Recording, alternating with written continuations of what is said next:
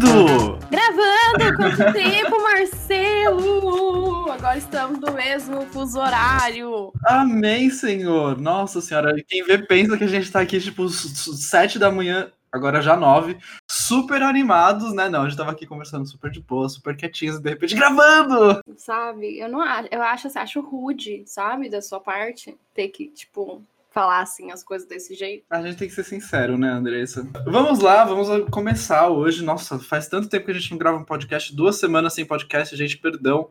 Mas é que estávamos passando por um momento de atos realmente, porque motivos de Andressa estar tá se mudando para o Brasil. Como você se sente de volta no Brasil, Andressa? Momentos de transição. Cara, ainda assim, eu acho que ainda não caiu muito a minha ficha para ser bem sincera, né? Assim, claro, claro que caiu minha ficha, mas assim, é uma coisa de eu ainda estou 100% é, achando, sei lá, que é uma coisa temporária, sabe? Tipo, não, né, não consegui resolver ainda. Não parece que eu vivo aqui ainda, né? Tô abrindo conta, Que bagunça, que bagunça. Eu não consigo nem imaginar. Mas esse não é o tema do podcast de hoje, é o tema do próximo podcast. Então, se você quiser saber sobre todo esse rolê da Andressa voltando para o Brasil, Sintonize semana que vem. Hoje nós vamos falar sobre inteligência emocional. Antes disso. Marcelo, que foi isso que eu ia falar. Você tá totalmente esquecendo. Não, né, não, não esqueci. Eu só, Você tá esquecendo da etiqueta. Eu só tô muito tenso aqui, é muita coisa de uma vez faz muito tempo. Andressa, quem é você? Quem sou eu? Quem sou eu? Nossa, que pergunta filosófica. Oi, gente, eu sou a Andressa Cagiano, dona do canal Não Perturbe no YouTube. É, você me encontra nas redes sociais como arroba canal Não Perturbe no Instagram ou só arroba Não Perturbe no Twitter.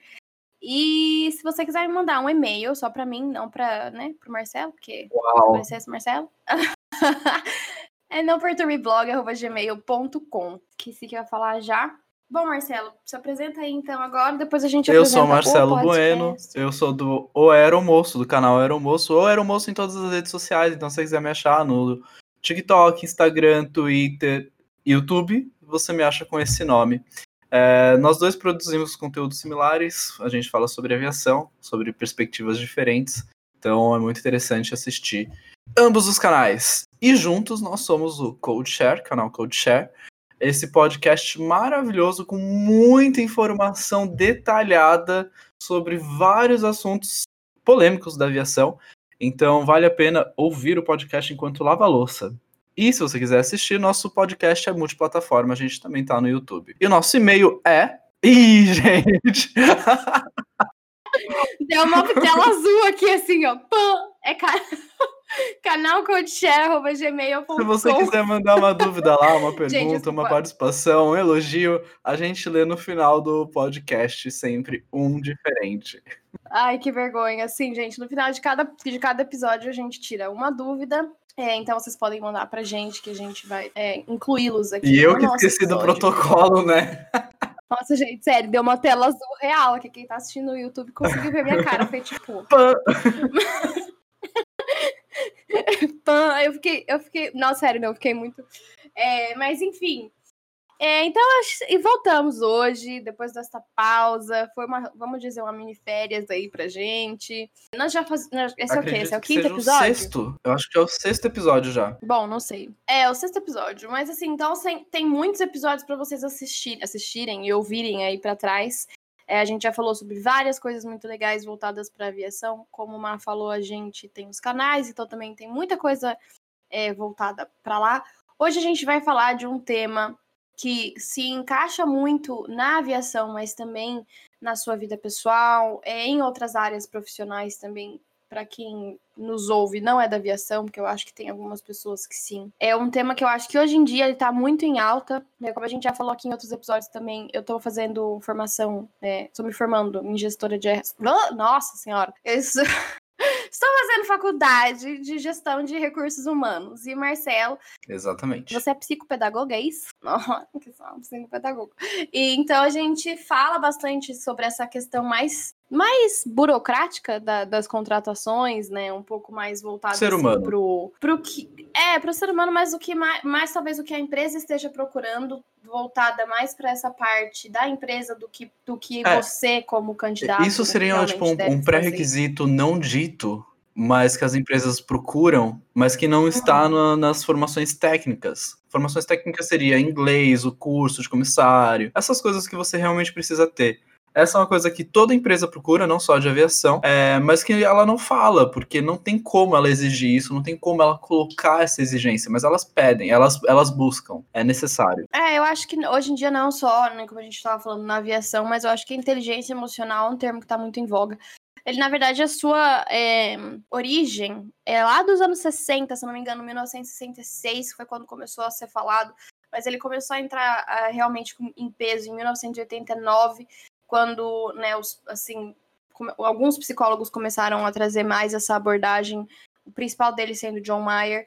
E aí, quando isso começou a entrar muito em voga, isso virou uma, um grande. É, como fala? Asset, um grande aliado? Uma, é uma grande habilidade que as, que as empresas procuram nos seus funcionários, porque o que acontece? todo treinamento técnico, né, principalmente em áreas que não são da aviação, você consegue fazer um treinamento depois. As próprias empresas podem dar um treinamento para funcionários que elas queiram é, manter um, né, num projeto de desenvolvimento e tudo mais. Mas a inteligência emocional é algo que é muito mais difícil de ser desenvolvida é, e é uma coisa que parte do próprio indivíduo. Então as empresas focam muito em procurar pessoas com essa inteligência emocional alta é, justamente porque são pessoas que conseguem se adaptar a, a novas é, funções, conseguem aprender mais rápido. Então, antes da gente entrar tipo, nas aplicações e necessidades da inteligência emocional para a vida profissional, o que é, de fato, a inteligência emocional? Então, a inteligência emocional ela pode ser um conjunto de competências relacionados a você lidar com as suas emoções e não só com as suas emoções, mas com as emoções dos outros também. Né? Então, ela fala bastante aí a maneira como você vai agir em determinadas situações. Ela fala bastante do autoconhecimento. Ela fala é, é, é você realmente ter esse lado emocional mais sob controle do que realmente só deixar as suas emoções é, fluírem e você agir de acordo com elas, né? Você ter um controle muito maior disso, das situações. Isso é muito enfim. importante para nossa profissão, comissário de bordos, porque imagina se você tem suas emoções afloradas e você está passando por um momento difícil no voo e aí você tipo não consegue se controlar para conseguir controlar a situação. Então, inteligência emocional é usado nisso tudo, é usado em é, trabalho em equipe porque às vezes você não se dá muito bem com outra pessoa ou tem algum desentendimento. E como é que você vai lidar com isso? As suas emoções que vão ditar o que vai acontecer ou é a sua razão? É, eu acho que a gente pode enxergar a inteligência emocional também como a racionalização da emoção. Então você conseguir racionalizar tudo que você está sentindo para poder administrar todo esse sentimento, toda essa essa né, esse, meu Deus, esse fluxo de uma forma mais saudável, é, mais então, compatível tá. com o ambiente, para que você não, não perca a cabeça. É, é, é, é, esse o objetivo, não perder a cabeça. Exatamente. Existem quatro domínios básicos que a gente fala dentro da inteligência emocional. Eu vou pegar minha colinha aqui para não falar besteira para vocês. Mas é, são quatro domínios básicos. Ele tem, são de, é, dentro deles. Ai, minha nossa senhora, tá difícil hoje. São quatro domínios básicos, sendo eles percepção das emoções, raciocínio das emoções, entendimento e gerenciamento das emoções. Né? Então foi isso que o Marcelo falou realmente, é você né, conseguir gerenciar o que está acontecendo sem perder a cabeça, porque a gente, principalmente nos, nos empregos que você vai lidar diretamente com o cliente, você nunca vai saber como vai ser a resposta daquela outra pessoa. O que aquela outra pessoa tá trazendo para você, se aquela pessoa tá tendo um dia muito ruim, se aquela pessoa vai começar a gritar, se aquela pessoa vai descontar alguma coisa em você.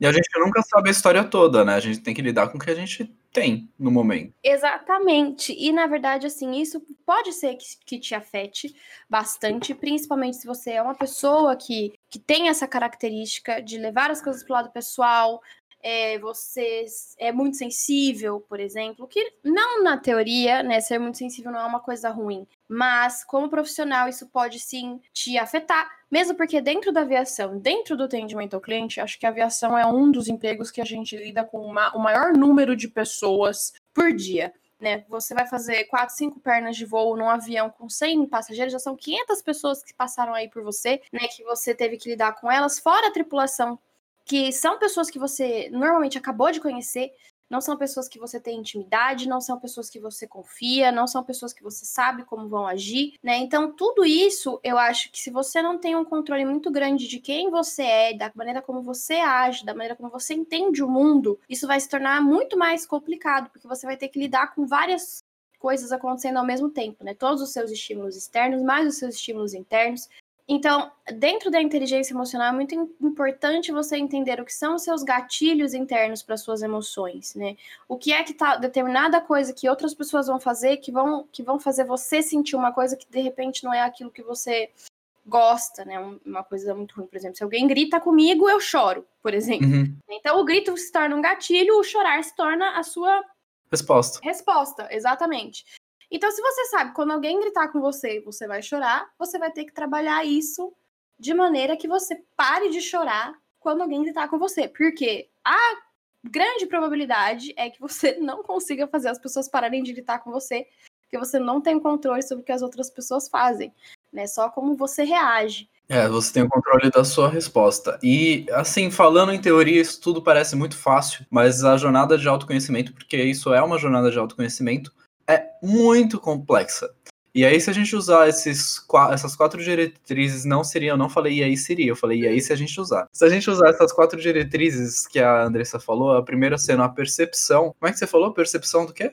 Percepção, raciocínio, entendimento e gerenciamento das emoções. Vamos começar pela percepção. Você conseguir perceber como você se sente em determinados momentos, isso é muito difícil, porque geralmente quando você está naquele momento, você só tem a sensação e, e aí você trazer essa percepção de se enxergar naquele momento, de conseguir terceirizar tudo que você está sentindo para se ver tipo de fora e ver como você poderia dar uma resposta melhor ali, é muito complicado. Porque, cara, se você tá, tipo, no momento de estresse, naquele momento de super raiva, como é que você vai conseguir ter uma percepção sobre tudo que tá acontecendo? Meu, por que, que eu tô com raiva? O que, que tá acontecendo aqui? Como eu posso responder melhor? Você ter um tempo para parar, sair daquela emoção extrema enxergar tudo o que está acontecendo para poder ter um controle melhor sobre isso, não é fácil. Mas, por isso que ele está em primeiro. A percepção é o primeiro passo que você tem que dar para essa inteligência emocional e para esse controle emocional também. Para que você possa administrar isso de uma forma mais racional e mais madura, digamos assim. E como a Andressa disse, a gente atende muita gente ao mesmo tempo, às vezes. É, imagina um dia que deu tudo errado, aeroporto fechou. Isso, na verdade, a gente está colocando para aviação, mas serve para qualquer profissão, né? Tipo, pode ser, sei lá, um advogado, e aí tá tendo que lidar com um monte de gente ali, ou um repórter que tá entrevistando uma galera também, mas isso se aplica em vários momentos para várias profissões. Mas imagina, deu tudo errado, o aeroporto fechou, é, avião alternou, e aí tá todo mundo querendo chegar em casa, ninguém sai do lugar, e você tá ali tendo que dar a cara a tapa e responder todo mundo ao mesmo tempo, sendo que você nem, nem você tem uma resposta. E você também tá ali no meio daquele, daquele mesmo sentimento junto com todo mundo. Mas você tem que ter o seu controle emocional, porque às vezes o passageiro, o cliente não tem. Então você tem que controlar a sua resposta à reação, às vezes, exacerbada dele. E isso é um desafio voltando aqui um pouco no que você estava falando, né? A percepção é uma. Existe uma frase muito famosa que a gente fala muito, né? Que é quando a gente tem um problema e a gente procura uma solução para ele, que é o reconhecer é o primeiro passo. Uhum. Né? Então, assim, já é parte da solução quando você começa a entender um problema ou um comportamento ou alguma coisa que te deixa desconfortável, porque realmente a percepção é o que vai puxar aquela linha ali do, né, que você, do que você precisa fazer para resolver. Não adianta só você entender que você é daquela maneira. Né? Não adianta só você, ah, então, mas é porque eu sou assim. E aí você falar, ok, eu sou assim, então é isso. Né? Não adianta você ser essa pessoa que fala, ah, então, mas é porque eu sou muito ansioso, então as pessoas precisam se encaixar dentro da minha ansiedade. As pessoas precisam entender que eu sou dessa maneira e se ajustar à maneira como eu sou. Né? Se você quer realmente mudar, se você quer realmente trabalhar nesse comportamento, o primeiro passo é realmente você entender o que acontece e como acontece e por que acontece. Tem um exemplo muito bom também, tipo, em vez da ansiedade, tipo, ah, eu sou explosivo, sou explosivo mesmo. É, não levo desaforo para casa.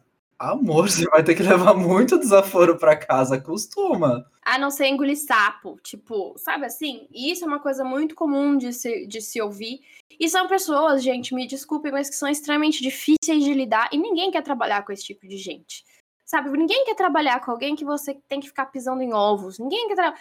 Que chato, cara. É, tipo, você é uma pessoa que é adulta e não sabe lidar com outras pessoas, não sabe trabalhar em equipe, não sabe é, é muito difícil, porque assim, o que acontece? Dentro do processo seletivo, você tem pouco tempo, né? Então, nem sempre você vai conseguir mostrar tudo que você é. Muito, é, na verdade, sempre vai acontecer das pessoas mostrarem o seu melhor lado, e não é difícil enganar as pessoas, tá? Só que é muito importante e, é, que vocês entendam que uma vez que vocês estão dentro da empresa, qualquer coisa pode acontecer e você pode ser mandado embora. A qualquer momento. O, fato de você ter entrado na empresa não significa nada, porque quando você entra na empresa e você tem um período de experiência, e o período de experiência é justamente para isso, para entender se você é a pessoa que você diz ser, né? Se você é a pessoa que eles contrataram, você vai ter que, entendeu? É, botar a cara a tapa. Então, se você mostrou no processo seletivo uma coisa que você não é, em algum momento você será testado, seja pelo, pelos seus colegas de trabalho, seja pela empresa, seja pelos seus clientes, para você ter que provar que você é aquela pessoa realmente. E se você não for, vai ser muito difícil. E você pode ser mandado embora. Sim, gente, é uma coisa que as pessoas adoram falar, né? Ah, porque a empresa XYZ não deixa você responder seus clientes. Tipo, nossa, porque né, eu ouvia isso muito na Emirates. Ah, mas na Emirates você não pode responder. Mas, gente, tipo, porque existe uma, uma questão da. Eu acho que nessa questão não é o que você responde, é como você responde. Sim, é porque existe dentro da. Né, o ser inteligente emocionalmente é justamente isso. Não é que as pessoas não gritam comigo, não é que os passageiros não são rudes comigo, não é que e não é que eu tipo ouvia tudo que eles falavam, internalizava, levava para casa e tratava na terapia. Às vezes, sim, Sim, porque tem coisas que vale a pena. Não vale a pena você responder uma pessoa que está fora de si, entendeu? Uma pessoa que trata todo mundo daquela maneira, não adianta você responder aquela pessoa, porque isso vai ser de... vai ser é, difícil não, mas vai trazer mais é desnecessário. Não, vai te trazer mais problemas do que soluções, entende? É você ter esse entendimento de que naquele momento a sua vontade é mandar alguém a merda, né? Mas se você fizer isso, é quanta coisa você vai perder, é não agir na impulsividade, é controlar as suas explosões. É porque o passageiro pode falar isso para você, né? Se for uma coisa muito fora de, de, do normal, a gente vai falar com o comandante, vai falar com isso, vai falar, o cara de repente vai ser mandado é, embora, escoltado pela polícia. Você pode depois, se quiser, prestar queixa, porque né, ninguém é obrigado a ficar é, sendo abusado, enfim, e coisas desse tipo. Sabe, aqueles momentos da vida que você tem uma situação difícil na sua vida e você fala, tipo, uma semana depois, nossa, eu devia ter respondido isso? Esses são os melhores momentos e é isso que você tem que fazer. Exatamente, tipo, ficar quieto nessas situações é, às vezes, a melhor solução.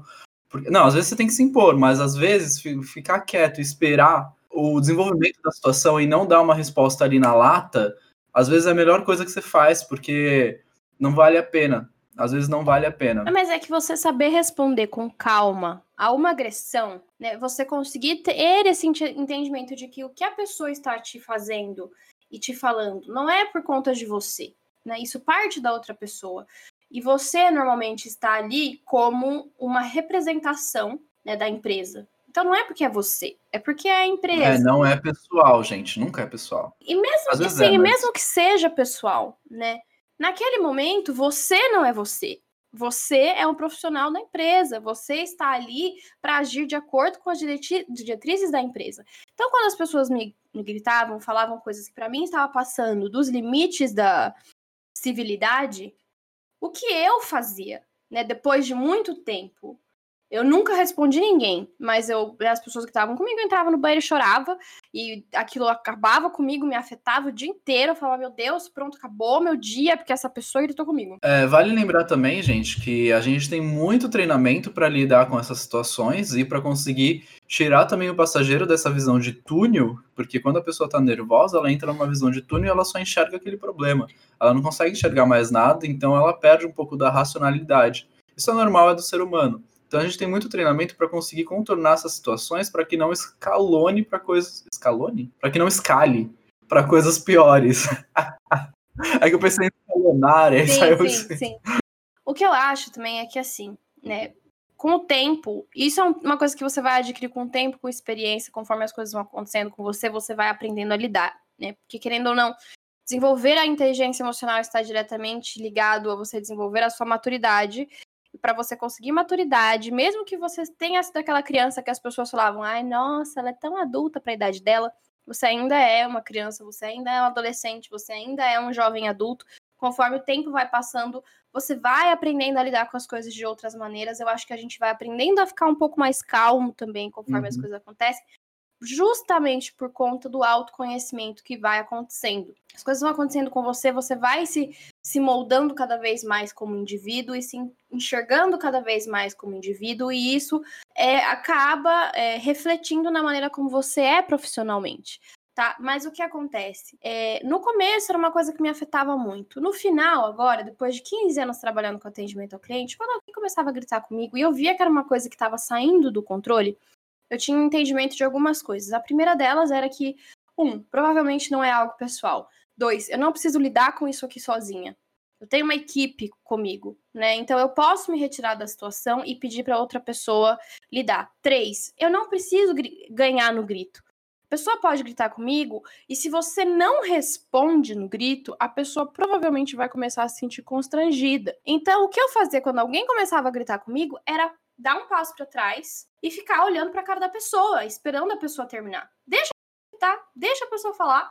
É deixar o balão desinflar, gente. É, e aí quando essa pessoa termina de falar, o que eu falava naquele momento é: eu não consigo resolver o seu problema. A maneira como você está falando comigo está me deixando desconfortável. Eu vou me retirar da situação e vou chamar um, um colega ou um supervisor, alguém, para falar com você. Com licença. Eu não faltei com respeito, eu impus os meus limites quanto, tanto quanto pessoa como quanto profissional, e sair da situação, entendeu? E aí outra pessoa vai vir, aí você fala, ai, nossa, Andressa, mas aí você vai trazer alguém para lidar com esse problema, sendo que, tipo, gente, é uma equipe, entendeu?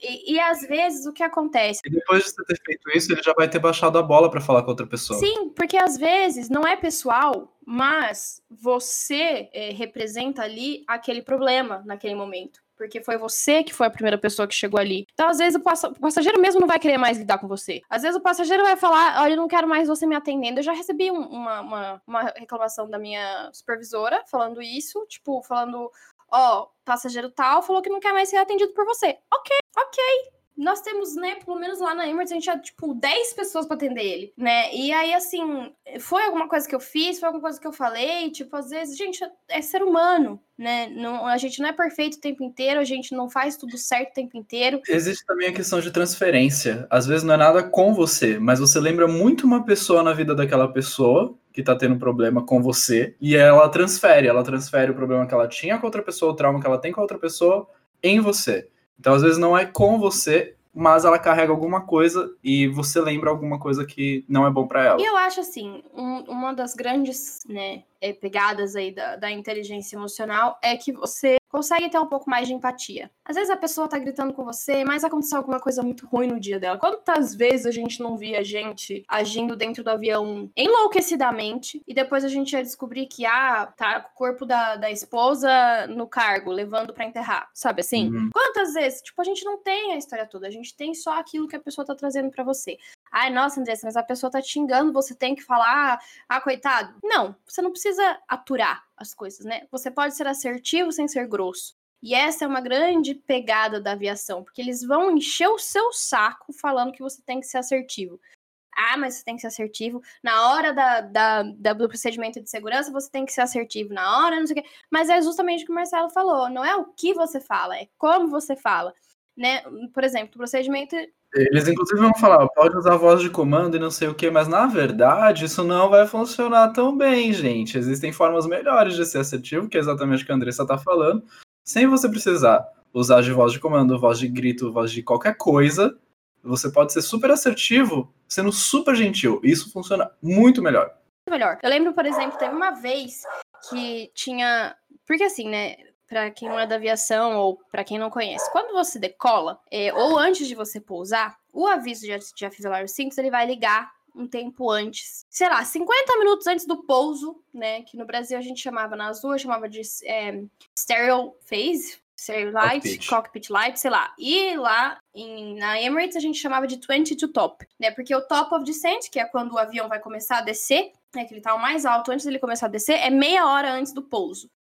É, e os 20 minutos antes do pouso é quando os comandantes, enfim, lá no cockpit começa a ter uma, uma demanda de trabalho muito alta, né? Então a gente já não pode mais ficar, tipo, ligando e falando porque isso, porque aquilo. É a hora que a gente vai começar a se preparar para o pouso.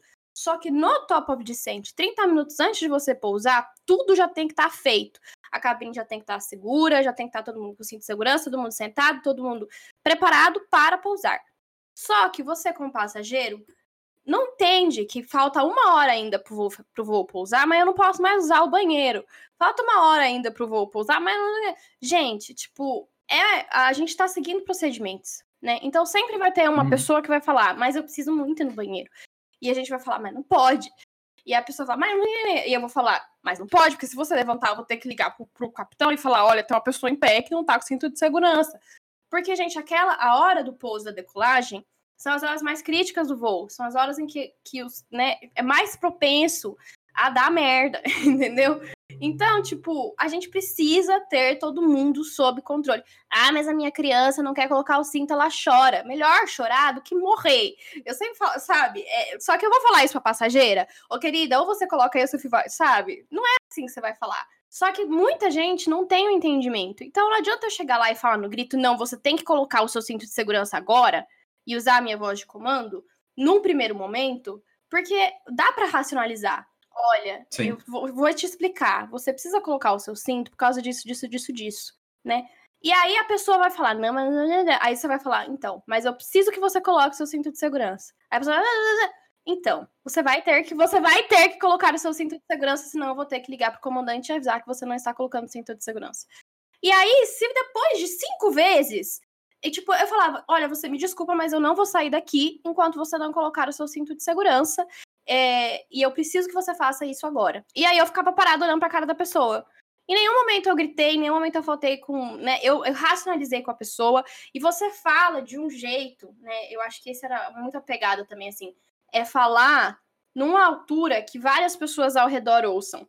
Né? Então existe essa coisa do tipo, enquanto você não colocar o seu cinto de segurança, a gente não vai poder pousar. E aí isso já faz com que a pessoa se sinta um pouco mais acuada. Mas é claro, gente, vai ter gente que vai é, questionar a sua autoridade o tempo inteiro. Nesse momento que eu falava, falava duas, três vezes, a pessoa não fez, ia lá para o supervisor e falava: Olha, eu já pedi para aquela pessoa colocar o cinto quatro vezes. Aí a supervisora vai lá e fala: Olha, eu preciso que você coloque o cinto de segurança. Aí vai outra pessoa lá e fala: Eu preciso que você coloque o cinto de segurança. A pessoa vê que não é só você, não é tipo. Bira. Exatamente. Por que, que você quer que eu coloque o cinto de segurança? que sou eu para querer alguma coisa, meu filho? Se eu quisesse, você. É. Se eu pudesse, eu não tava nem aqui falando com você. Tipo, mas, gente, mas é assim. Então, ser assertivo. É, aqui no Brasil, só pra gente deixar clara a diferença, aqui não é 30 minutos antes, até porque é, a gente tem voos de 30 sim, minutos, sim, né, sim? Sim, é, mas sim, a gente também tem procedimentos e aí aqui é 10 minutos antes, geralmente. Às vezes pode ser mais. Né, o avião sobe e desce, o top of descent é, é, é muito engraçado os voos é. rápidos, porque é exatamente isso. Você decolou, já é top of descent. Tipo, então você já fez em 5 minutos tudo sim. que você tem que fazer e agora você já tá já tá fazendo tudo de novo para você poder pousar. É muito rápido, gente, é muito rápido. Não dá tempo de fazer as coisas. Exatamente. E aí, assim, na aviação a gente acaba ah, estudando um monte de coisas de psicologia sem nem mesmo perceber. Por exemplo, isso que a Andressa falou de da pessoa colocar a própria segurança em risco, simplesmente para ir no banheiro, é a pirâmide de Maslow. Maslow. Maslow. Maslow. É... Maslow, não tem não. R. Eu não sei, eu fiquei confuso agora com a pronúncia. Anyways, é a pirâmide desse moço, onde é, ele coloca as prioridades da, de necessidades das pessoas. Fisiológicas é a base dessa pirâmide. Então, se a base está é, desestruturada, todo o resto também é desconsiderado. Então, se a parte fisiológica, no caso, precisar ir no banheiro, é, tá lá piscando em alerta vermelho, todo o resto da pirâmide de segurança está mais para cima nessa pirâmide é desconsiderada. Então ele não lembra que segurança ali naquele momento é mais importante para ele. Por quê? Porque ele tem outra prioridade ali no momento que é para ele tá sendo o único foco, entendeu? Então a gente acaba entendendo tudo isso para entender como que funciona essas, esses comportamentos é, dos passageiros a bordo. É, e aí entendendo acaba ficando um pouco mais fácil de lidar, porque você sabe que não é uma coisa pessoal, não é uma coisa é, também pontual, porque acaba sendo frequente. Então, é uma coisa que você realmente vai ter que lidar diariamente. Ou nos dias que estiver voando, porque a gente não voa todos os dias. Mas deu para entender. deu, deu para entender. É porque depois que você tem a percepção, né? Se você passa ali pelos quatro domínios, você passa pelo raciocínio das emoções. Então, é justamente isso. Você entende porque certa coisa acontece né? Você tem determinado comportamento, ou tal pessoa tem determinado comportamento, é, mesmo que seja de uma maneira rasa, né? Eu consigo entender, ah, esse passageiro não está querendo colocar o cinto de segurança porque ele não entende o motivo pelo qual ele tem que colocar.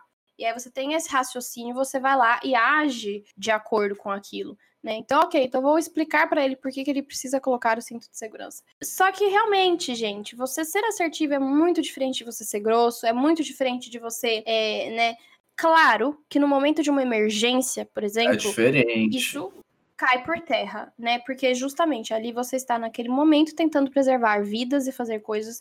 Você não vai falar, ah, então com licença, abre o seu cinto e sai aqui pela, pela, por essa porta, por favor.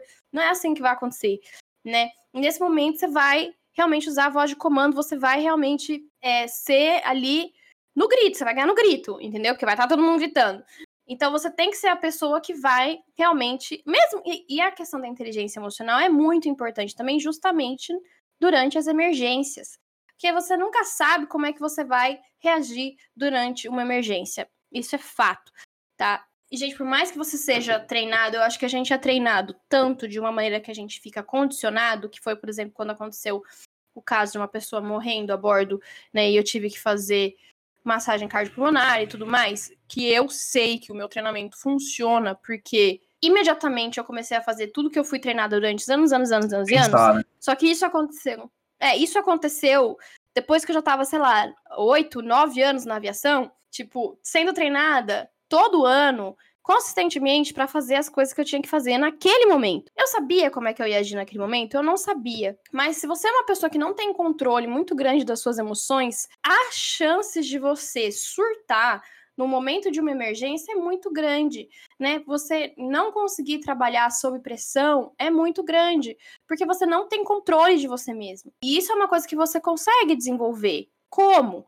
Gente, o, né, o caminho pro para inteligência emocional, ele vai partir do autoconhecimento, isso não tem jeito, você não vai conseguir fugir disso. Partindo, partindo aí do primeiro princípio, que é a percepção, você vai precisar começar a se questionar, tanto tipo na sua vida pessoal quanto na sua vida profissional, o que é que acontece, como que eu reajo, o que é que eu queria fazer de diferente, e esse questionamento ele não precisa ser, meu, como é que eu poderia ganhar essa discussão? Não foque em como você poderia ganhar essa discussão, mas como você poderia sair dessa discussão sem que ela piorasse.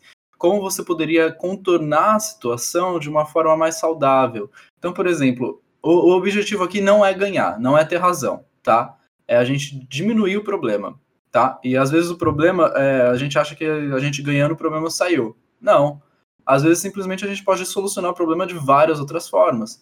Então, essa análise é, tá, eu, eu mesmo estando certa, como é que eu podia fazer para que a outra pessoa se sentisse que estava certa também, entendeu? Como é que eu podia resolver essa situação sendo que fosse ganho para os dois? É, então, acho que se questionar nesse sentido acaba sendo um pouco mais, sei lá, saudável, é mais vantajoso para você conseguir desenvolver essa inteligência emocional. É, você quer acrescentar alguma coisa, Adri? Porque eu queria falar da seleção na inteligência emocional. Sim. É isso, na verdade, gente, não é saindo um pouco do foco do, do cliente, é também, né, como a gente falou, para você lidar com as pessoas com quem você trabalha. Ou na vida, na família, com amigos. Mas falando da, da, da, da questão profissional, porque assim, uma coisa é, você e o cliente, vocês não estão no mesmo patamar. Dependendo do movimento, no momento do voo, você tem muito mais autoridade e você pode agir de uma maneira muito mais assertiva do que outros momentos do voo. Mas você, como profissional dentro dessa empresa, não vai existir sem o cliente. Então, vocês têm essa, essa relação entre vocês e ela sempre vai ter que ser uma relação de respeito. Muito mais da sua parte do que da parte do cliente, porque você tem é, é, um padrão a seguir. Você tem coisas que a empresa, né? Você assinou um contrato dentro de uma empresa que você vai agir dessa maneira que você é essa pessoa. Quando você está lidando com seus colegas de trabalho, vocês estão de igual para igual. Talvez, se for um supervisor, ele vai estar acima de você. Isso não significa que ele vai saber. Que não significa que ele vai ser uma pessoa mais evoluída, que ele vai. Deveria, deveria. Pessoas em cargos de liderança deveriam ser pessoas mais evoluídas principalmente nessa questão da inteligência emocional? Sim, elas realidade, são. expectativa. Não são. Ah, nem sempre isso vai ser uma realidade. Então, sempre vai ter que partir de você. Né? E, como o Marcelo falou, isso na sua vida. Se você ficar tentando focar, ah, porque eu queria que o outro agisse dessa outra maneira, ah, porque é, ele faz isso, então eu tenho que fazer. É sempre o foco, sempre tem que ser em você. Como eu posso reagir nessa situação? Como eu posso mudar? Como eu posso, né? Porque é a única coisa que você tem controle. É você mesmo. As suas emoções, né, as suas reações. E quando você tá ali de igual para igual, é muito difícil. Quando você tá, tipo, sei lá, vocês dois auxiliares e os dois auxiliares estão brigando porque um trabalha mais, um trabalha menos, porque um tá cansado, porque um quer fazer não sei o quê, porque um quer ser grosso e o outro não quer ser grosso, porque você acabou de conhecer aquela pessoa. Então, obviamente, não é algo pessoal, né? Mas, às vezes, a sua personalidade não bate ali com a daquela pessoa. É normal isso acontecer, gente. Só que se você, nesse momento, não tiver um controle muito grande de quem você é, vai dar treta. Vai dar treta. Sabe? E a corda sempre vai estourar pro lado mais fraco. E a chance de você ser o lado mais fraco é muito grande, principalmente se você for novo na empresa, sabe? Então, assim, calma, gafanhotos. Respirem, sabe? Vai chorar no banheiro. Se precisa chorar no banheiro, vai chorar no banheiro. Mas não bate boca com as pessoas. E outra, não vale a pena, gente. Você não vai encontrar, pelo menos na aviação, você não vai encontrar esse outro profissional tão cedo. Não vai. Tipo, então assim, vai, deixa a pessoa encher o saco, deixa a pessoa falar, não sendo algo que coloca em risco a segurança do voo, a segurança dos seus passageiros, a sua própria segurança. Deixa a pessoa falar e fazer o que ela quiser. Ela vai ter que lidar com as consequências disso mais para frente, não você. Não se coloque nessa Não posição. pegue problema dos outros, exatamente. E outra coisa, a gente fala muito na aviação que, é, por exemplo, você tem um problema com passageiro, é passageiro, vai passar, entendeu? E a mesma coisa funciona para tripulantes ali no, no voo, é tudo passageiro tudo que tá acontecendo é passageiro. Passageiro no sentido de que vai passar. Então, cara, não vale a pena carregar, não carrega. Não carrega, gente, não leva para casa. Isso é uma das grandes vantagens de trabalhar na aviação. Acabou o voo, acabou. Você não tem trabalho para levar para casa, você não tem que fazer nada. Vai para casa, vai pro seu pernoite, faz o que você quiser. Quer ir pro bar, bebe. Quer ir dormir, dorme. Quer ir pra academia, vai pra academia. Quer esquentar marmita no, no ferro de passar roupa, esquenta. Sabe? Você não quer ver ninguém não ver, quer ver todo mundo ver. Acabou, o seu trabalho é dentro do avião. Acabou. Saiu dali, você não tem mais, esquece. Tanto que as pessoas vivem perguntando: ai, Andressa, conta caso que aconteceu isso. Não lembro. Gente, é muito difícil. A minha cabeça, a partir do. Passando os anos, é literalmente isso. Eu pousei, tchau, obrigada, nunca mais realmente passou. Você só vai lembrar quando o pessoal começar a conversar, gente, você não sabe o que aconteceu nesse voo para mim. Aí você lembra de uma situação similar que aconteceu com você. É nessas conversas que você começa a lembrar. Mas realmente não é uma coisa que você carrega, porque se você for carregar, haja terapia para poder limpar essa bagunça toda no seu cérebro, porque, mano, não vale a pena carregar real. Não vale a pena realmente. Mas então, vamos falar aí sobre a os processos seletivos. Sim. É, a gente falou muito sobre inteligência emocional, como ela é aplicada e como você lida com isso em várias situações diferentes. Uh, a gente falou sobre o que é inteligência emocional e agora eu quero falar como é que a gente vê isso na entrevista. Porque você deve estar pensando, beleza, eu consegui desenvolver tudo isso, pelo menos eu acho, eu me enxergo como se eu tivesse desenvolvido a minha inteligência emocional, eu acho que está num bom patamar, eu acho que eu estou conseguindo lidar com situações difíceis na minha vida de uma forma positiva. É, como é que na seleção eu vou conseguir transmitir isso? Como é que os entrevistadores vão enxergar isso? Por incrível que pareça, eles vão enxergar isso na linguagem corporal, porque a linguagem corporal acaba mostrando muito de você sem que você perceba. É, sempre vai ter alguém é, da área de psicologia ali é, junto na avaliação para poder enxergar esses, esses, esses trejeitos, né, esses detalhes em você durante a seleção. E uma das partes que mais vão pegar é a dinâmica de grupo. Porque na dinâmica de grupo você vai transparecer muita coisa de quem você é e de como você lida com seus sentimentos sem que você perceba. Porque ali você vai estar mostrando o trabalho em equipe, que é o que eles vão querer muito ver. Eles vão querer ver se você é arrogante ou não, se você tem excesso de liderança ou não, se você tem é, liderança, mas de uma forma saudável, né? Se você sabe lidar com as suas frustrações, porque no processo da, da dinâmica, eles vão colocar coisas que são frustrantes para você, para ver como é que você sai dessas situações. Eles vão te colocar situações difíceis para ver como é que você lidaria com elas. E ali, de fato, é muito mais fácil do que na, na situação real. Porque é tudo no, é, na suposição. Então, o que você faria ser? Como seria ser? Como você lida ser? É sempre no ser, sempre na suposição. Então, se ali já está muito difícil para você, você não está conseguindo dar uma resposta à altura do que eles esperam, é, se você não está conseguindo lidar com as suas emoções ali durante aquele nervosismo que é a seleção, que é realmente um, um momento muito complicado, porque você fica muito ansioso, muito nervoso, se você não está conseguindo lidar com esses sentimentos ali, imagina numa situação real. Então, eles vão estar, tá, focando nessas. É, em ver essas coisas em você ali na seleção dessa forma e na apresentação pessoal também, onde você se apresenta para os entrevistadores, né, e para o resto dos é, selecionados também, dos candidatos ali.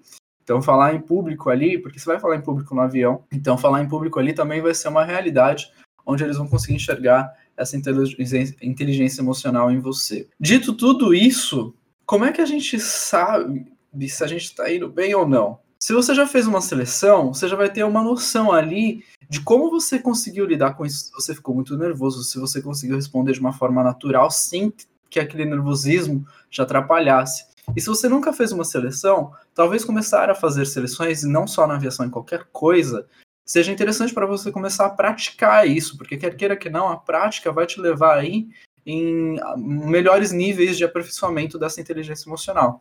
Então, por exemplo, é, na dinâmica de grupo, a minha dinâmica de grupo foi um jogo a gente fez jogo, tipo, de criança. Tipo, amarelinha, essas coisas. Cara, como que o entrevistador vai estar tá enxergando alguma coisa num jogo de amarelinha? A gente também brincou de escravos de Jó, eu não sei mais se esse é o nome correto é. politicamente é, falando. Não, mas é, a brincadeira chama escravos de Jó. Mas a gente brincou de escravos de Jó.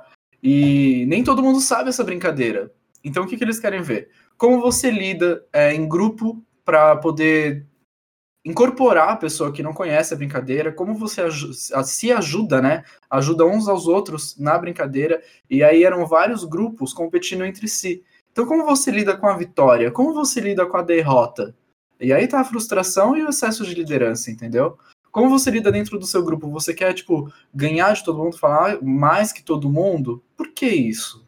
Entendeu? Então, tudo isso faz parte da inteligência emocional e da coisa que eles mais procuram para o candidato, que é o trabalho em equipe.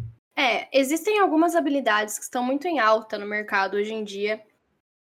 É, eu anotei algumas aqui que eu, na minha pesquisa, porque claramente a gente faz pesquisas antes de, de gravar coisas para vocês, porque a gente né, altamente eficazes e profissionais aqui, entendeu? A gente não vem para brincadeira. Bom, quando ela diz a gente, eu vou deixar claro que essa quem fez a pesquisa toda foi ela, maravilhosa.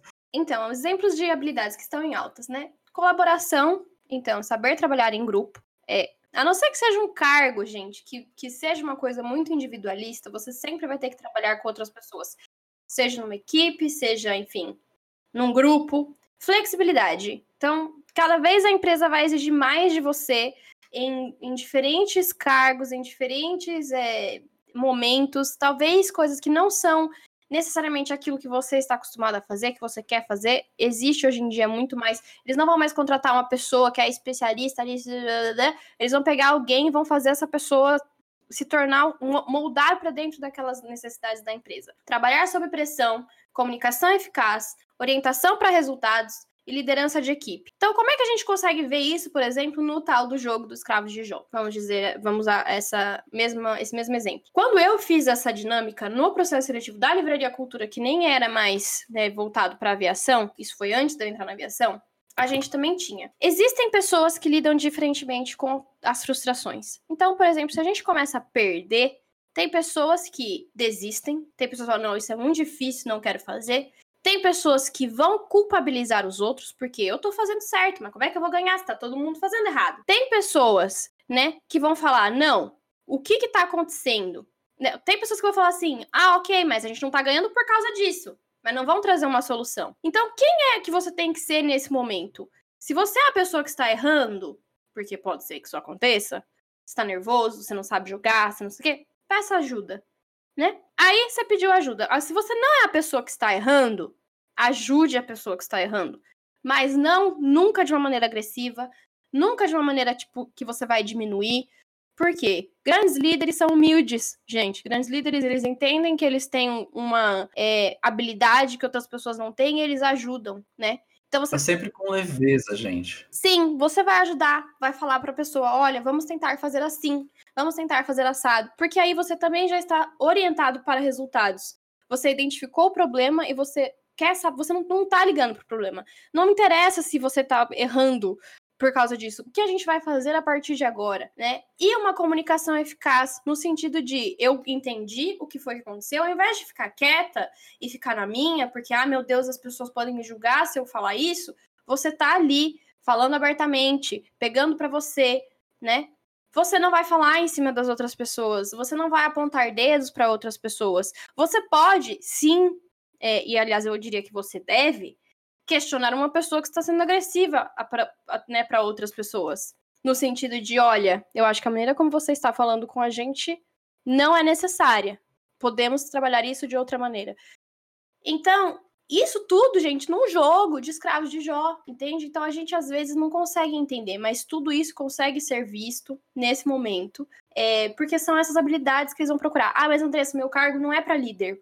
Por que, que eu tenho que liderar? Que todo mundo tem um líder dentro de você. E não, em, em, situações dentro da empresa, eles não vão querer uma pessoa que o tempo inteiro esteja procurando seus superiores para resolver as coisas. Ah, mas o passageiro fulano de tal perguntou se não sei o que. Gente, não. Eles querem alguém que consiga resolver. Quando eu tinha problemas dentro da, aeronave, eu tentava fazer tudo que estava dentro do meu alcance. Não resolveu, eu chegava pro supervisor e falava: Olha, passageiro fulano de tal tá tendo problema tal, eu fiz isso, isso, isso, isso, isso, não funcionou, eu tentei isso, isso, isso, isso, não deu certo. O que é que a gente pode fazer agora? Entendeu? Então você já traz para ele o problema, o que você tentou fazer, quais são as soluções que não deram certo. Você não tá simplesmente empurrando, né?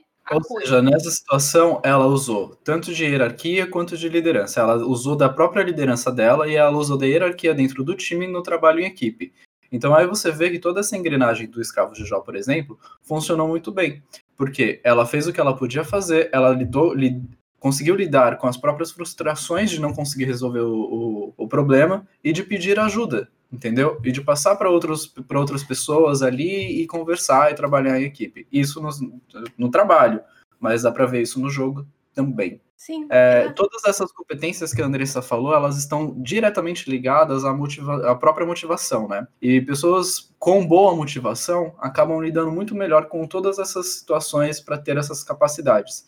E isso, a base disso, gente, é a autoestima.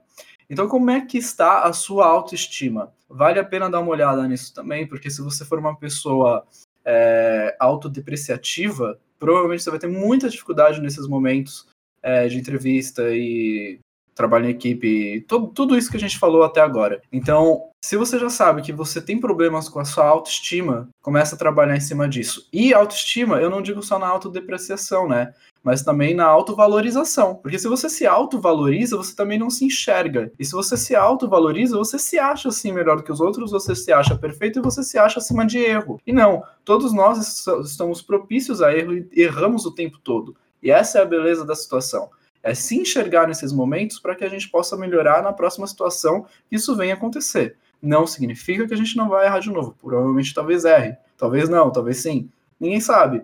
Mas é como você lida em cima dos erros também. Então, se você tem autovalorização, você não vai enxergar esses erros e você vai achar que a culpa é do outro. Aí entra no que a Andressa falou também, de culpabilizar as outras pessoas da, da própria equipe. E, gente, se algo deu errado, não é só porque toda a equipe errou, você também errou. Porque se algo deu errado, é porque você podia ter feito algo diferente ali, mesmo com outras pessoas errando, para que o time todo pudesse ter saído melhor. Entendeu? Então, a gente sempre tem uma leve culpa em alguma coisa.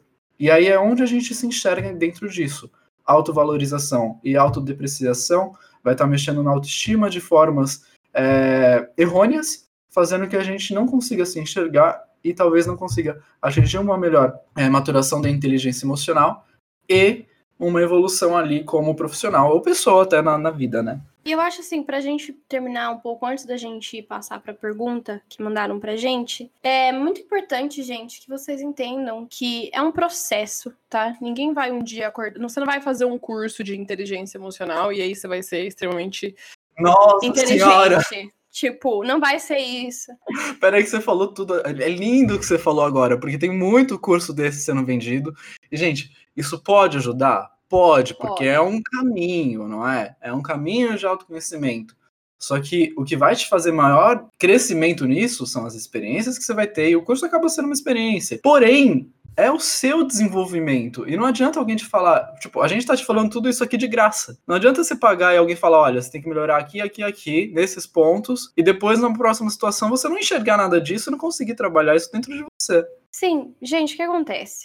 É, como, como a falou, claro, alguns cursos vão ter a sua, é, né, vai, vai ser válido, ok, é uma experiência que você vai ter. Mas a inteligência emocional, como eu falei, ela é individual ela não é ensinada. Não é algo que eu vou chegar para você e falar para você, olha, é, faz isso, isso, isso que vai dar certo. Tudo vai partir do seu questionamento. Tudo vai começar da percepção. Tudo vai. Você precisa questionar a si mesmo em todas as situações. Na sua vida pessoal, porque alguém vai falar, ah, mas eu nunca tive é, experiência de trabalho, como é que eu vou agir é, numa dinâmica de grupo, numa seleção, se eu não tenho experiência? Tudo é experiência. Por exemplo, você já brincou de escravos de Jó? Não, gente, mas assim, tudo é uma experiência no sentido de você estar conversando com caixa do supermercado, você está lidando com uma pessoa. A maneira como você age dentro da sua casa, a maneira como você age com seus amigos na escola, a briga que você tem com o seu parceiro, a maneira como você age está diretamente ligada à maneira que você vai ser como profissional. Você não consegue separar as duas coisas. Você pode ter atitudes profissionais, você pode ter uma postura profissional. Quem você é não muda. Não existe essa separação. Então você precisa se auto-questionar o tempo todo. O tempo todo. Ah, mas nossa, saí na rua, tropecei, bati a cabeça e isso acabou com o meu dia. Por quê? Ah, porque, nossa, eu queria fazer tal coisa e não consegui, e aí agora eu não quero mais fazer nada. Por quê, né? Gente. Isso que a Andressa está falando é perfeito, gente, porque a gente não tem controle sobre as coisas que acontecem no nosso dia, mas a gente tem controle sobre as nossas respostas a essas coisas. E aí, se você Por... responde a isso de uma forma mais positiva, talvez seu dia não tivesse acabado. Por exemplo, hoje, eu acordo, porque eu normalmente acordo, eu sou uma pessoa muito sistemática, né? Quando as coisas saem fora do meu cronograma, eu fico extremamente frustrada. E a frustração é justamente isso, é quando as coisas não saem conforme o esperado. E hoje eu acordei às sete. E a gente ia começar a gravar às oito. Então, várias coisas que eu faço antes do começar o meu dia, que é tomar meu café, correr, tomar café da manhã, levar meus gatos no quintal, não sei o quê, eu não consegui fazer. A primeira coisa que eu pensei foi: nossa, que saco, meu dia já começou todo errado. Mas aí ficou lindo, porque ela começou a falar comigo, ela falou: nossa, meu dia tá perfeito. Sim, mas é porque nesse momento eu estava 100% focada nas coisas que eu deixei de fazer, esquecendo que eu tenho um dia todo para fazer várias coisas ainda, né? E aí eu me questionei: por que, que eu estou pensando nas coisas que eu perdi, não nas coisas que eu posso ganhar? Então, gente, o questionamento ele vai vir o tempo todo, de todas as formas, de várias maneiras. E você tem que, você não pode ignorar, tá? Porque se você ignora, você não vai evoluir. É muito difícil para você conseguir encontrar respostas. Procure ajuda. Vai fazer terapia, gente, pelo amor de Deus. Terapia é a melhor maneira de você conseguir inteligência emocional, autoconhecimento. Terapia é autoconhecimento, não é tratamento. É também tratamento. Mas é tratamento, é, através do seu autoconhecimento, através do questionamento, através e aí, de tudo aqui, isso. Eu posso acrescentar um negocinho, gente? Pode. Olha só, cuidado com life coaching, por favor, porque não é a mesma formação que um terapeuta tem. O terapeuta fez uma faculdade, ele tem várias ferramentas com estudo, pautados, ele sabe o que ele está fazendo. E é assim, mesmo assim, você tem que tomar cuidado com o terapeuta. Se não deu certo, tenta outro, porque às vezes você não se identificou com aquele modo, com aquela pessoa, não, não funcionou. Então, também é erro e tentativa, é tentativa e erro aí até você acertar e achar. Mas life coaching é, geralmente são pessoas que não têm tanta formação. Às vezes pode ser que tenha, às vezes pode ser que ajude. Não é isso que eu estou dizendo, mas eu estou dizendo que na maior parte desses profissionais você tem que tomar cuidado dá uma olhada no, no background dele, qual o estudo, porque hoje tem life coaches aí que são terapeutas também que fizeram psicologia e tal.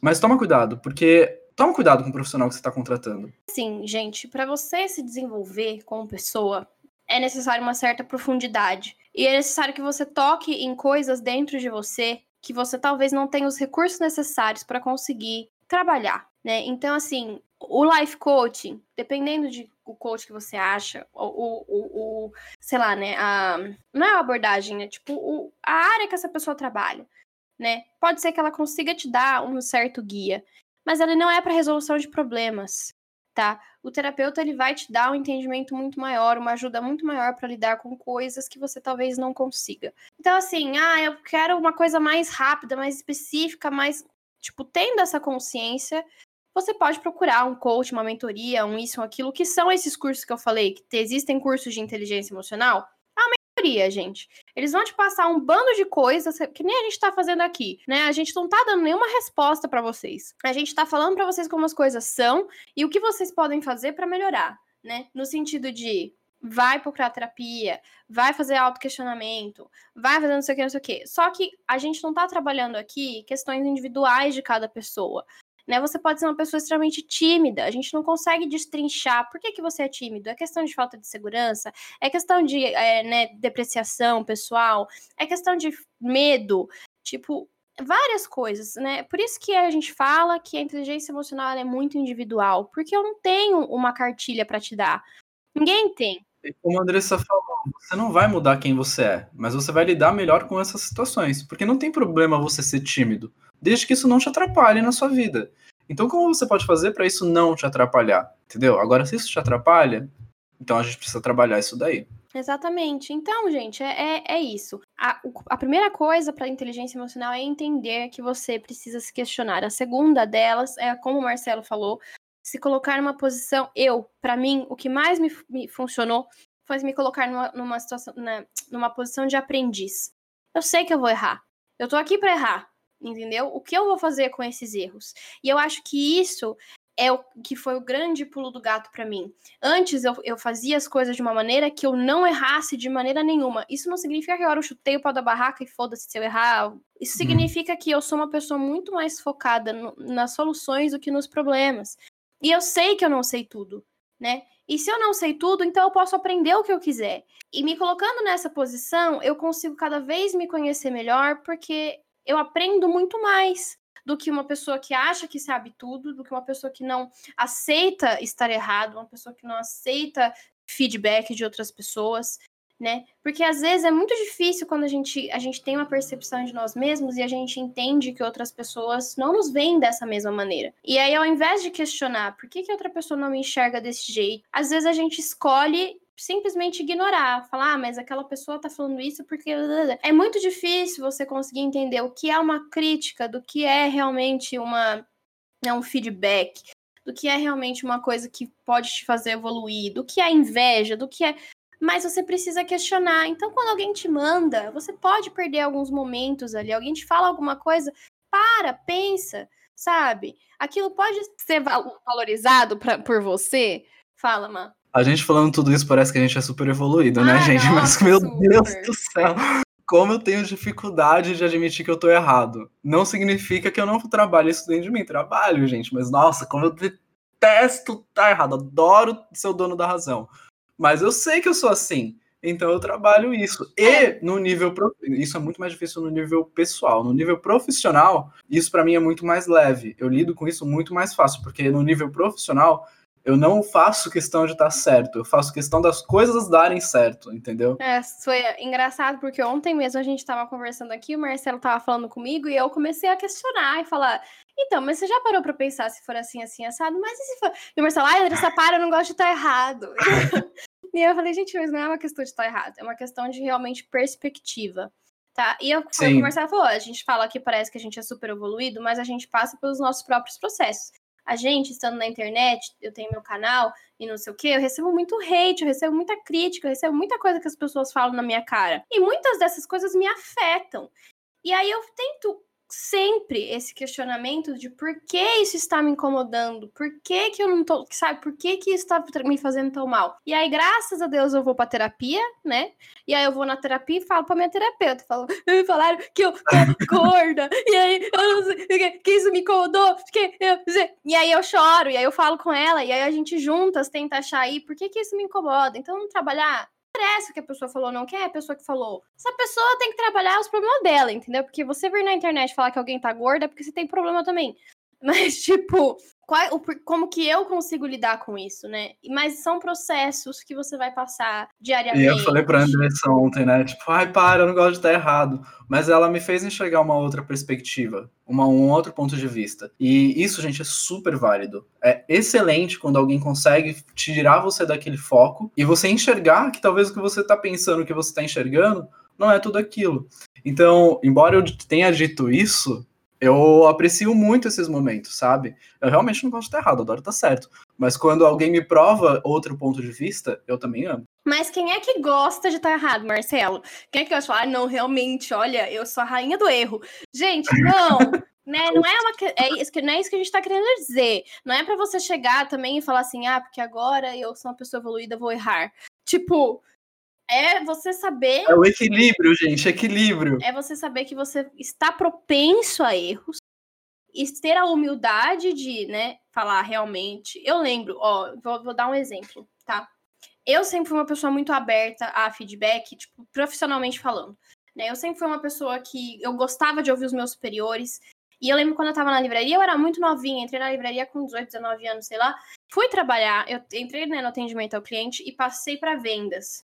E quando eu passei para vendas, eles me colocaram de trainee de uma pessoa que me detestava. E eu também detestava ela. É, porque ela era vendedora, eu era do atendimento, a gente tinha muitos problemas ali de, de comunicação, porque ela não fazia as coisas que tinha que fazer, e aí acabava né, atrapalhando meu trabalho, e aí ela achava que eu era chata porque eu ficava cobrando ela de várias coisas, enfim, era uma briga. E aí eu cheguei para ela no primeiro dia, tipo, mas assim, eu fui na humildade, né? Eu falei, eu não posso pedir para trocar de trainer, tipo, porque não faz sentido, né? É, eu vou ter que rise, like, rise above. E, e, enfim, e aí a gente foi e começou o nosso treinamento. E eu, gente, sempre fui muito proativa, tipo, tudo que tinha que fazer eu fazia, fazia além do que eu tinha que fazer. Eu corria, eu descia, eu subia, eu falava para ela, eu te, tudo eu perguntava, tudo, eu queria saber, eu queria aprender, não sei o quê. Em determinado momento, ela falou para mim, ela falou, Andressa, eu vou deixar a minha senha na sua mão, porque a gente tinha o sistema lá da livraria. E ela falou, eu porque eu sei que não tem nada que você faça de errado que eu não consiga consertar, nem que seja fazendo uma doação. Né, que no caso, quando a gente fazia algum problema, algum erro com o cliente, a gente doava o livro e pagava, entendeu? Né, doava. Doava, a gente vendia o livro, tipo, comprava o livro e dava pro, pro cliente. Ela falou, então não tem nada que você faça que eu não consiga consertar. E eu falei, ok, né? Então eu fazia as coisas, claro que eu fazia as coisas com o máximo de cuidado, porque eu não queria de maneira nenhuma que ela precisasse fazer uma doação, mas saber que juntas nós acharíamos a solução era algo que me reconfortava. E eu lembro que no último feedback que ela me deu, porque nós crescemos para nos amarmos, porque depois que começamos a trabalhar juntas percebemos que realmente somos muito profissionais, ela me falou, ela falou assim, Andressa, Nunca deixe que as pessoas é, confundam o seu conhecimento com arrogância, porque você é uma pessoa que tem humildade suficiente para aprender com os seus erros, mas quando você está certa, você tem, quando você sabe de alguma coisa, você tem uma certeza absoluta e não deixe que as pessoas te questionem com isso. E isso é muito real. É você saber quando se impor e você ter a, a, né, o conhecimento e a humildade de falar: eu não sei muito sobre esse assunto, tenho que pesquisar. Eu não conheço, você pode me ensinar. Né? É você não querer parecer um sabichão o tempo inteiro. Exatamente. E isso na aviação é muito importante, porque mesmo quando você tem certeza, às vezes a outra pessoa também tem certeza. Só que os procedimentos mudam, gente.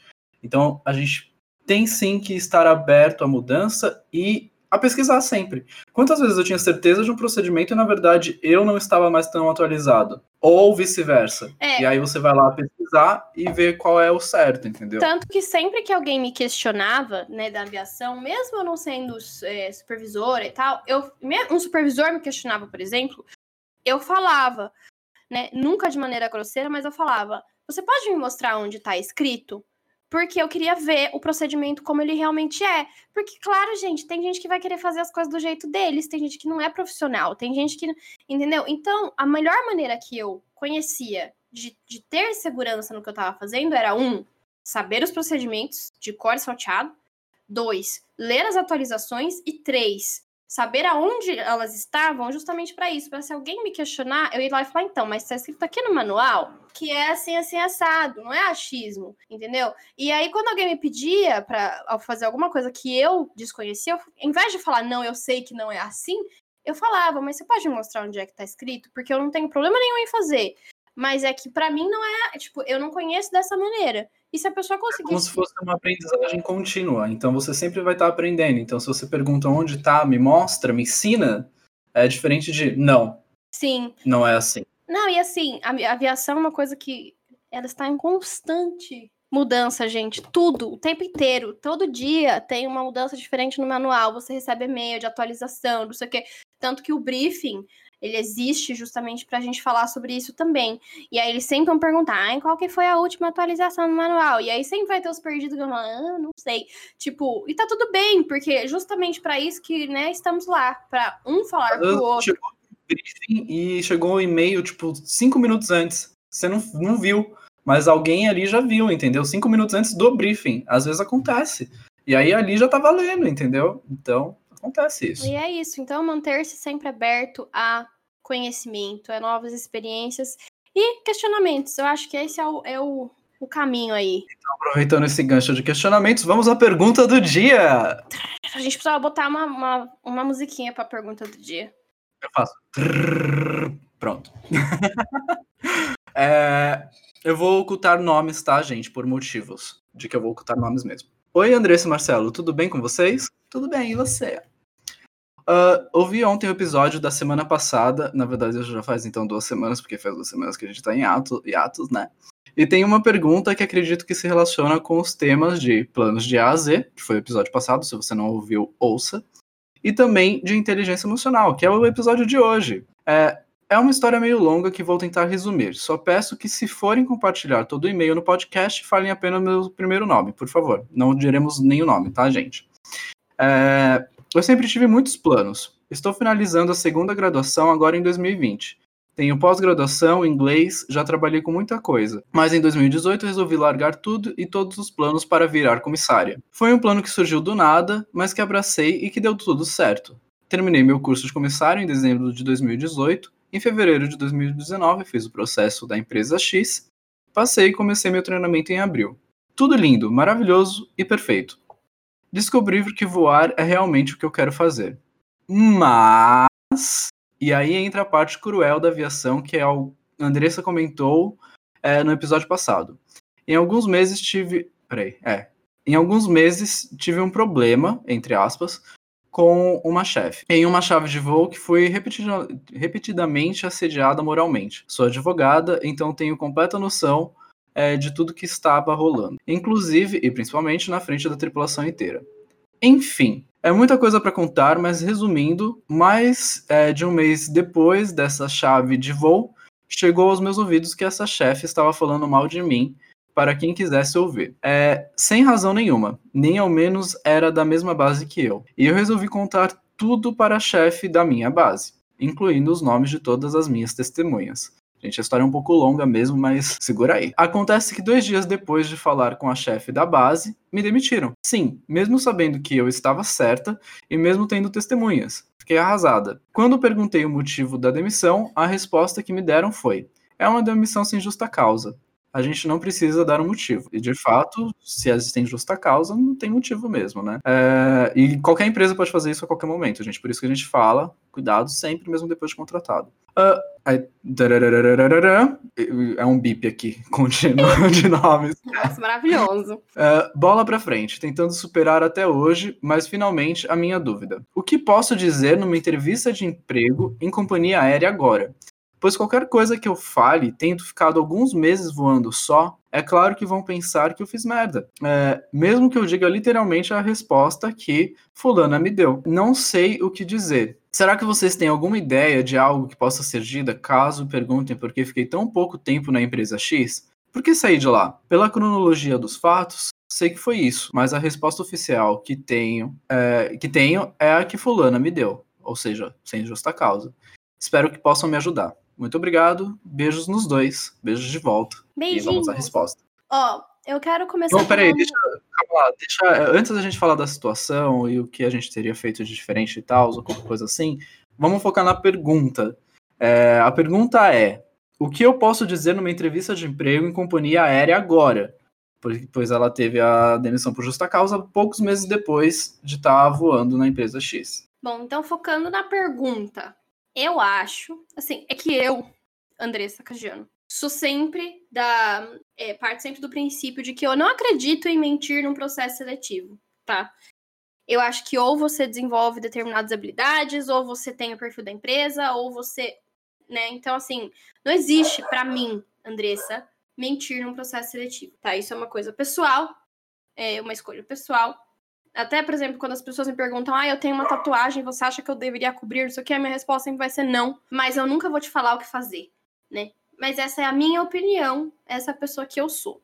Dito... É, sobre isso da tatuagem, gente, ela tá falando para os processos lá dos Emirados Árabes, tá? Aqui no Brasil tem que cobrir para para ah, seleção. Sim, sim, mas aí você pode cobrir, é diferente. Sim, você né? pode. É. é que no caso lá nos Emirados você não pode ter tatuagem, então você cobrir você está omitindo que você tem tatuagem e se eles descobrirem o problema vai ser muito maior.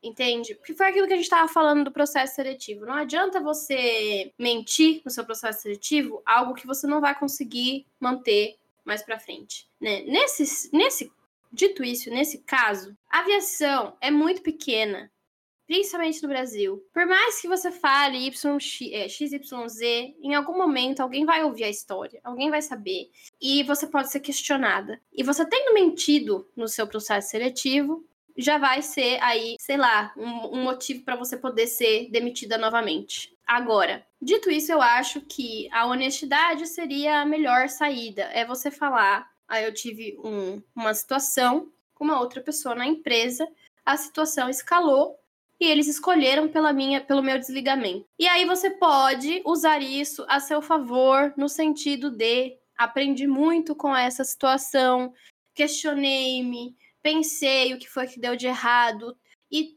e sei que estar na aviação é algo que eu gosto, que eu amo, que eu quero por toda a minha passagem lá. É, eu entendo que a situação aconteceu da maneira que aconteceu e não posso mudá-la, mas eu quero deixar isso para trás e seguir a minha vida, entendeu? E, e, hoje estou aqui de maneira humilde, né? Justamente porque passei por tudo isso e agora me encontro nessa situação. Foi um aprendizado. É isso, isso é o que você pode falar, isso é o que você pode trazer. Não adianta você culpabilizar outra pessoa. Não adianta você demonizar a empresa, não adianta porque isso vai ficar muito feio para você, né? Mas essa é a minha opinião, é a maneira como eu lidaria com isso. É, eu concordo. É, e eu sei que é uma situação difícil, até, até, até, até mesmo porque, tipo, numa entrevista você dá uma resposta de uma história dessa, você tem pouco tempo para poder se explicar. Então você tem que ser sucinta nessa explicação de forma convincente. Então, realmente, culpabilizar outra pessoa, a empresa, não vai ficar bonito para você, mesmo que tenha sido culpa deles ou não, porque a empresa que está te fazendo a seleção vai falar, pô, então a qualquer momento ela vai me culpar de qualquer coisa também, entendeu? E não, eles querem alguém que te defenda. Então você tem que fazer de uma forma que, tipo, é, eu tive uma situação, exatamente o que a Andressa falou, eu tive uma situação e eu acho que eu poderia ter lidado com essa situação de forma melhor, talvez, de uma forma diferente. Então é você colocar a sua humildade. Foi o que a gente estava falando no podcast, né? Se aconteceu alguma coisa, se aconteceu uma situação, a culpa nunca é só de outra pessoa, nunca é só do, dos terceiros. A gente tem ali um, uma pitada de culpa também. Tá, rolou uma situação muito ruim, tava tudo contra mim. Mas o que eu podia ter feito de diferente nessa situação, a minha resposta a tudo isso, como poderia ter sido diferente para que eu contornasse essa situação e ela é, funcionasse a meu favor. Quantas vezes eu não tive problema com o chefe, da gente não estar tá se entendendo, de não ter, sei lá, não bater, ou até mesmo coisas mais pesadas, e aí eu tive que, tipo, lidar com aquela situação de uma forma diferente para trazer ele para mim, ou vice-versa, pra gente conseguir trabalhar junto, entendeu? A gente não precisa se gostar, a gente não, não precisa se dar bem, mas a gente precisa trabalhar em equipe. No final das contas, é isso.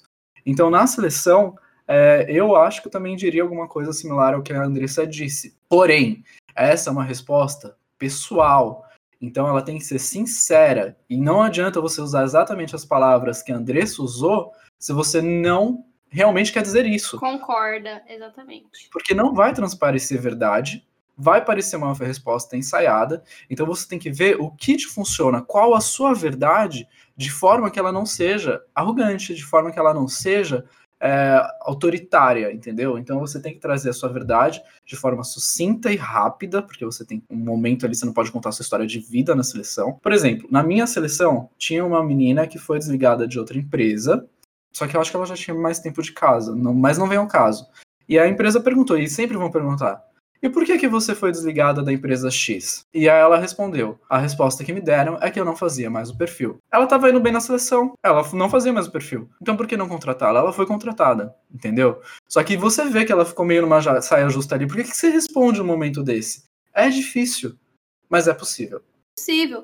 E, gente, eu assim, é exatamente se colocar um pouco nessa posição de vulnerável, no sentido de que somos todos seres humanos, né? Por mais que a empresa queira contratar um profissional, ela quer contratar alguém que possa se desenvolver, né? E eu acho que é, é a sua melhor chance, assim, no caso, porque é o que é, aconteceu, não tem como mudar. Agora, entrando um pouco na questão aí do que foi que aconteceu, né? É, a gente realmente não sabe a história toda, a gente não tem todos os fatos, a gente tem só um lado da história. E ainda pela metade, né? Porque a gente não tem ele completo. Não dá para apontar dedos, mas o que eu gostaria de dizer para vocês é: quando vocês tiverem um problema com outra pessoa, seja a bordo, seja no seu escritório, seja que tentem resolver as coisas naquele momento. Ah, ela estava me abusando, isso que, lá, lá, lá, lá, lá, lá. Fala com a pessoa naquele momento. Olha, a maneira como você está me tratando não é ok. Se você não continuar, eu vou ter que fazer um reporte. Porque você acaba com a situação ali, tá? Você lida com a pessoa ali. Isso é ser profissional.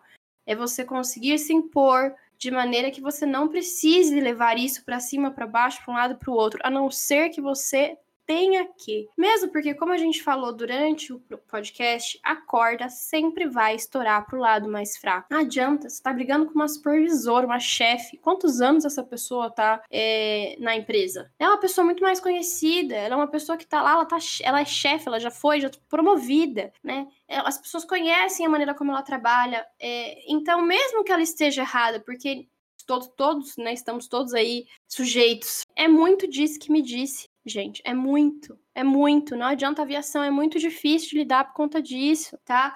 E outra, ninguém vai querer se envolver em briga dos outros, porque geralmente, é como a gente falou, muitas das coisas são passageiras, então às vezes não vale a pena. Então, por que eu, como auxiliar, também vou querer me envolver na briga de outras duas pessoas, sendo que era uma coisa que eles pod poderiam ter resolvido de uma forma muito mais fácil, sem precisar levar para a chefia? Chefia não gosta de problema, gente. Gente, inclusive o que a gente fala é: você sabe que você está fazendo seu trabalho bem feito se a chefia não sabe o seu nome. Porque a aviação é diferente. É, tipo, você é contratado para fazer um trabalho X. É isso que eles querem de você. Ponto. Sabe? Eles não vão. Não existe, tipo, um, um, mega reconhecimento do funcionário do mês, a pessoa que fez. Eles querem que você faça a ponto.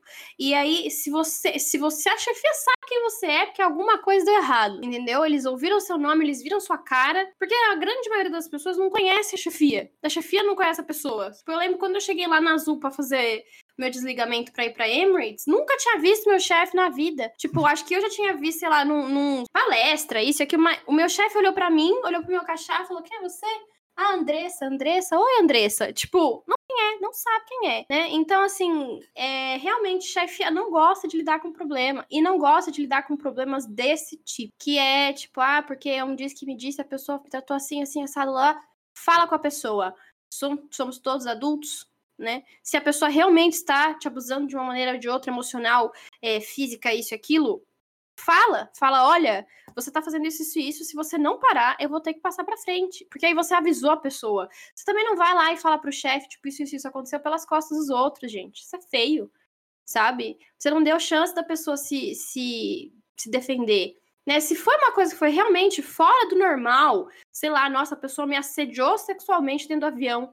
Chama a chefia e fala, eu quero, uma, eu quero uma reunião com todas as pessoas envolvidas. E aí vocês vão resolver frente a frente, sem falar pelas costas, sem parecer que você está se colocando como vítima, né? Você tá, se você tá expondo os seus fatos e o que foi que aconteceu. Tenham muito cuidado, porque a corda vai explorar pro lado mais fraco. A gente não tá falando, tipo, ai, gente, se omitam, aceite tudo. Não é isso. Mas é tipo, você tem que saber se posicionar nessas situações. Ainda mais nessa situação que você é novo na empresa, ninguém te conhece, ninguém sabe como você trabalha ainda. Mas todo mundo sabe como a outra pessoa que é chefe trabalha, todo mundo conhece aquela pessoa, principalmente as pessoas da chefia, porque é um cargo de confiança. Então, ou seja, essa pessoa já tem mais confiança na empresa. Se ela não tem nada no file dela, se ela sempre foi uma profissional excelente, em que, que eles vão confiar? Na pessoa que acabou de entrar e eu não conheço? Ou na pessoa que já tá aí faz muito tempo? E eu não tem problema nenhum. Ô, gente, e a aviação, ela é meio, tipo, ensino fundamental, assim, sabe? As pessoas vão falar as pessoas vão falar de você, as pessoas vão falar dos outros, existe a AFA, que é o que a gente fala, que é a Associação dos Fofoqueiros da Aviação. Que, sabe, você vai sentar na galera e você vai ouvir a história da fulana de tal, que fez isso, que fez aquilo, não sei o que, lá, lá, lá. Evitem que seu nome caia na AFA, porque se cair na AFA é pra vida. É pra vida. E, tipo, e é cruel às vezes, sabe? É, então, você tem que ter um, uma certa postura meio politizada, sabe? No sentido de saber com quem você tá lidando, saber como. Tem que ter diplomacia. Sim. Então, assim, tente resolver as coisas sempre cara a cara, sabe? De uma maneira honesta. É, foi o que o Marcelo falou, não é que vocês têm que se omitir, que vocês têm que aguentar tudo. Não. Você pode não levar desaforo para casa, mas você tem que falar com a pessoa naquele momento enquanto as coisas estão acontecendo. Meses depois, gente, meses depois, ninguém mais sabe o que aconteceu. Entendeu? E, e tá na AFA, tá na AFA. Ninguém mais vai saber se é verdade, se não é. Porque também a AFA pode começar por uma coisa que. E outra, se estão falando de mim aí, se tem alguém falando mal de mim aí, o que, que eu vou fazer referente a isso? Continuo fazendo meu trabalho bem feito. Agora eu vou falar, vou chegar na chefe e falar: olha, tal pessoa tá falando de mim. Que a chefe referente a isso? Vai fazer a pessoa parar de falar? Vai demitir a pessoa? Só porque tá falando de mim? Não vai, mas não vai mesmo. Então o que, que eu faço? Faço meu serviço bem feito. E, gente, Vamos ser sinceros aqui. Depois do blog, começaram sim. não que falam mal de mim, mas, tipo, às vezes falam, ah, blogueirinho, não sei o que, mimimi, bababá. Isso muda o profissional que eu sou? Não. Então deixa que fale, coloca meu arroba, por favor. Ah, exatamente. Eu acho que é você ter um pouco de confiança no seu próprio taco, sabe? É você sabe quem você é, você sabe o que você faz. Deixa as pessoas falarem. Deixa as pessoas falarem. Tem gente que tem gente que é baldosa mesmo, sabe? E vai falar. E assim, e depende, porque tem gente que vai voar com você e vai se dar super bem, e tem gente que vai voar com outras pessoas e não vai se dar bem, entendeu? É porque a personalidade dessas duas pessoas não se batem. Então é muito difícil você querer julgar. Eu, por exemplo, sempre que eu ouvo, sempre que eu ouço a, a afa de, de alguém, assim, ah, porque fulano de tal é assim, assim, assado, eu espero voar com essa pessoa primeiro para ter as minhas próprias opiniões, sabe? Porque Sim, exatamente. a gente não sabe se a pessoa tivesse um dia ruim, sei lá, brigou com o namorado, foi voar, tava de saco cheio, tipo. E toda empresa tem as suas pessoas famosas, né? Todo mundo conhece aquele nome e teme. Ou sabe que é o ou qualquer coisa assim. Mas na verdade, às vezes não é tanto assim. Porque às quantas vezes, vezes eu já não vejo com pessoas às vezes é também. Mas quantas vezes eu já não vou com essas pessoas famosas e o meu voo foi tranquilo? Sim. Ou seja, o que, que foi de diferente? Tem gente que também é meio difícil de lidar, né? Tipo assim, a, não, não a outra pessoa, né? A pessoa que tá falando, ah, porque fulano de tal, nossa, eu voei com ele, foi horrível. Aí você vai voar com essa outra pessoa que tá falando e essa pessoa também é horrível de voar. Tipo, é que, enfim, né? Mas é, na questão aí que a nossa ouvinte trouxe pra gente, é, é isso. Eu acho que você pode sim expor que aconteceu uma coisa que foi ruim, que, que acabou, né, ocasionando isso para você. E assim, a empresa. Só analisa se vale a pena, tipo, porque às vezes ela tá falando de você, mas não vai afetar em nada do seu trabalho. Então, às vezes, você tentar aumentar isso ou pegar uma, uma, uma resolução disso, né? Tipo, uma consequência disso, às vezes vai estourar realmente pro lado mais fraco, como a Andressa disse. Não, e no processo seletivo, gente, a empresa sempre vai perguntar alguma coisa que aconteceu na empresa que passou mesmo que você não tenha sido desligado, eles vão perguntar: ah, qual foi o momento que você agiu assim, assim, assado, que você acha que você poderia ter agido diferente? É, porque eles querem saber exatamente isso, se você é uma pessoa que consegue ter essa percepção, né? É, e como você vai focar no resultado e na solução, ao invés de você focar no problema, no que aconteceu realmente. As empresas sempre vão perguntar, inclusive já trabalhem isso quando vocês chegarem no processo seletivo, já estejam com uma situação pronta na cabeça de vocês uhum. é, para exemplificar, né? No caso, eu, quando fui para fazer o processo seletivo da Emirates, eu acabei falando uma coisa que aconteceu na livraria, nem na Azul. Eu tive vários problemas com pessoas na Azul também, né? Mas eu escolhi uma, uma questão na livraria porque foi uma questão que eu, que eu acho que a resolução foi muito mais pacífica, muito mais ok, muito mais é, positiva para todo mundo, sabe? Então, para vocês não serem pegos de surpresa, já pensem nas coisas ruins que aconteceram na, na, no outro trabalho, nos, nas dificuldades que vocês tiveram, nos problemas que vocês tiveram que solucionar que a outra empresa vai perguntar, eles vão querer saber. É uma maneira deles conseguirem trabalhar aí essa, é, essa, esse lado, né? Essa habilidade que você tem ou não. E é isso. Bom, eu não sei se a nossa resposta respondeu sua pergunta. A gente sabe que é uma situação muito difícil e não tem como a gente dar a nossa opinião aqui, porque é, tipo, completa, né? Porque a gente não sabe os dois lados, a gente não estava lá, a gente não sabe o que aconteceu, então se posicionar em cima disso é bem difícil. A gente não conhece ninguém envolvido. É, mas quanto à seleção, acho que a gente deu uma é, respondida. Eu acho que assim, a minha resposta para você é não minta, tente ser o mais politizado possível realmente. Entenda o seu lado e mostre que você, olha, isso aconteceu e eu me questionei, evoluí, lá, lá, lá, enfim, as palavras. É, trabalha a situação com humildade. Usar. E, meu, joga pro universo, porque é o que é. Bom, gente, Vamos terminar o podcast por aqui. Este ficou muito longo, nossa senhora. Sabe o que, que era isso? Saudade de gravar. A gente adora falar. Isso porque a gente já tinha. Já tava aqui falando junto há umas 5 horas, né, Marcelo? Pois é, a gente tava conversando aí antes. Não cala a boca, não meu Deus do céu. Então tá. É, calma, próximo tema. Tema da semana que vem vai ser De Volta ao Brasil, ou seja, esse podcast da semana que vem vai ser um pouco diferente, porque a gente vai falar sobre todo o acontecimento de que aconteceu com a Andressa voltando ao Brasil, toda essa mudança depois de seis anos morando em outro país para voltar para o Brasil. E então vai ser meio que diferente o podcast da semana que vem, porque não vai ser meio que a gente batendo um papo e dando é, informações. Vai ser meio que uma entrevista, onde eu entrevisto a Andressa, para a gente saber uh, o outro lado de trabalhar fora do país, o outro lado de trabalhar numa empresa árabe. Porque a gente sempre vê, tipo, ah, a pessoa tá lá, tá viajando vários países e tal, babá, e na hora que tem que voltar, como é que faz? Então é sobre isso que a gente vai falar semana que vem. Eu não estou preparada. Bom, é o que vai acontecer, gente. Obrigado por terem ouvido o podcast dessa semana. Se vocês quiserem, mandem um e-mail pra gente que a gente lê no final de cada podcast. Não precisa ser só pergunta, pode ser elogios também. E estamos no YouTube também. Sim, sigam a gente nas redes sociais. Obrigada por terem ouvido este episódio. Espero que vocês tenham aprendido alguma coisa. Manda um e-mail lá pra gente, gente. Fala o que, que vocês acham. Conversa com a gente. Aí a gente fica mais felizinho de estar aqui gravando para vocês. Um... Conte com a causas de vida, que nem o que a gente leu hoje. É interessante pra gente poder conversar e aplicar em cima dos temas desenvolvidos da semana. Sim. E muito obrigada. Um beijo. Até a próxima semana. Até a próxima semana. Que horas? 5 da tarde. Que dia? Quarta-feira. É isso? Quarta-feira, 5 da tarde, exatamente. Beijo. um beijo, tchau. Tchau.